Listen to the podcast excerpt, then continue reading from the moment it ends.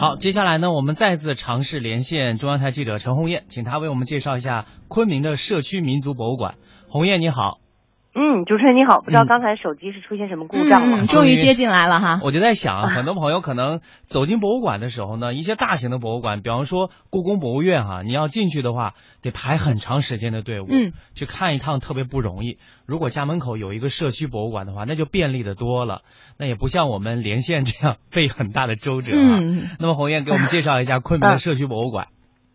好的，那么我们首先来到的是位于昆明市中心的一个桃园社区。这个社区呢，它辖区内有彝族、傣族、白族、回族、纳西族、傈僳族、哈尼族等二十多个少数民族，六百七十多人。那么其中外来务工人员呢，少数民族有九十三人。这个呃桃园社区呢，仅民族餐馆就有十九家。那么在一间二十平方米大的房间呢，展示着云南二十五个少数民族的风土人情，有彝族的大三弦，苗族的传统反车。织布机、手工服饰，傣族的象脚鼓、服饰、背篓。呃，这个桃园社区的党委书记、居委会主任王芳呢，就跟我介绍说，这里呢有七十多件展品，八十多幅摄影作品。那么这个微型的博物馆呢，没有传统博物馆那么大的宏大建筑和考究的装饰，也没有丰富精美的呃馆藏。但是其中的这些民族博物馆呢，它不仅是传统文化的保存与延续，延续更是这个基层。社区民族融合的一个健康与活力所在，那么被当地的这个社区居民呢，称为了家门口的活课本。嗯，主持人，哎，我就特别注意到了，在这个很多的展品当中，有很多的一些陈列品都是。和生活息息相关的一些日用品，对对对，比方说以前这个少数民族所用的纺车啊、织布机啊，可能这些生活用品在以往的岁月当中，我们每天都会接触到。但是随着现代化的浪潮，可能这些生活用品离我们的生活越来越远。但是呢，非常庆幸有这样的一座博物馆，能够保存过往岁月的见证哈。那这样的微型博物馆，它是怎么在社区当中出现的呢？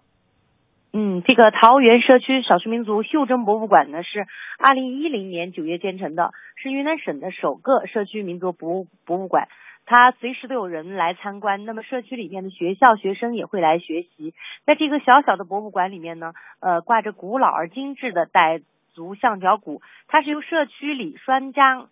双家傣族餐会馆的这个老板呃双癌捐赠的。那么双家。傣族餐餐厅的员工，他大多数是来自于云南边疆地区的傣族青年。每逢傣族的重大节庆、泼水节庆活动，像这个泼水节的时候呢，员工就纷纷要求回家过年，餐馆就没法正常经营了。那么老板双癌呢，就为此很烦恼。社区的工作人员了解了这个情况以后呢，就向他建议，每年的傣历新年泼水节。嗯，这个时候呢，在社区桃园广场可以举办一个泼水节这样的庆祝活动，那么社区居民自由参加，这样一个小小的创意呢，让这些傣族的员工、傣族同胞呢，他们感到非常的温暖，也就成了双家双家傣族餐厅稳定员工的一个粘合剂。那么请假回家过年的这些员工呢，他们就越来越少，他们在当地就庆祝自己的节庆。为了感谢这个社区的协调呢，双。来呢，就将这个自家祖传的象脚鼓捐赠给了社区博物馆。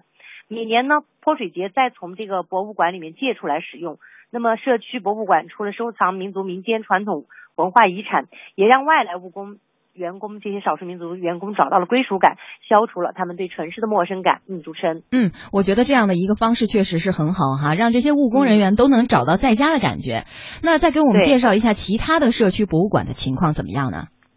好的，那么和桃源社区一样的，昆明市的像这个盘龙区联盟街道办事处金星社区博物馆也有一个民族科普志愿，也在这个社区发挥着公共精神文化空间的作用。那么金星社区内呢，有回族、白族、彝族、藏族、傣族等二十八个少数民族，一共有一千七百九十二人。那么为了展示光辉灿烂的民族科技呢，提升社区民。这个居民的科学素养，那么社区微型博物馆就通过实物和图片展示了云南二十五个市居少数民族的纺织、刺绣、印染、雕刻、乐器、乐器、饮食和民居等等。那么金星社区对文化的这个传承与保护呢，不仅有博物馆的静态展示，还有生活中的活态呈现。每年的中秋节前期前夕呢，社区都会有一件大事儿，就是摆长街宴。这个长街宴是哈尼族的习俗，多年来呢，它已经成为了金星社区中秋祈福的